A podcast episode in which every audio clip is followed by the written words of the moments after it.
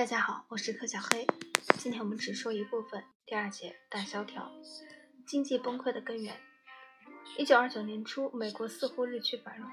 美国的工业生产指数，一九二一年时平均仅为六十七，二三年至二五年为一百，一九二八年七月上升到一百一，一九二九年六月上升到一百二六。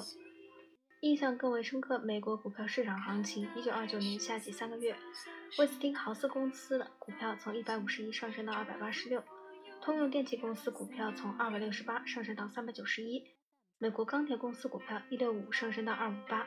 实业家、学院经济学家和政府领导人都表示对未来充满信心。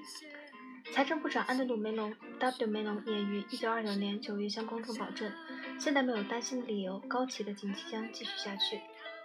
一九二九年十月二十九日，人群聚集在纽约华尔街。当天股市暴跌，美国大萧条耗尽了美国原本肯于欧洲投资的资本。这种自信却被证明是没有道理的。一九二九年秋，股票市场价格跌到了最低点，世界范围的经济萧条随之而来，其强度时常都是空前。这一意外结局的一个原因，造成似乎是严重国际经济不平衡。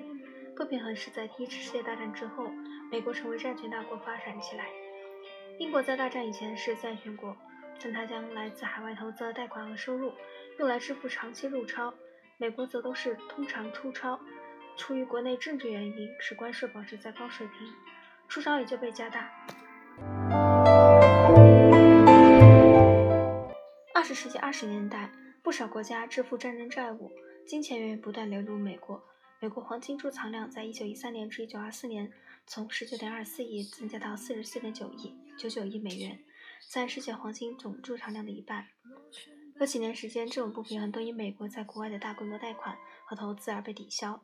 1925至1928年，美国平均每年的对外投资总额达到11亿美元。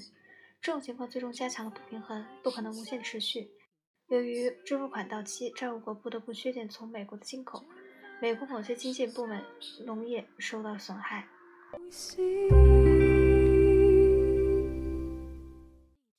有些国家不得不拖欠债务，动摇了美国的某些金融公司。美国经济的不平衡与国际经济的不平衡一样严重，根本原因在于工资落后不断上升的生产率。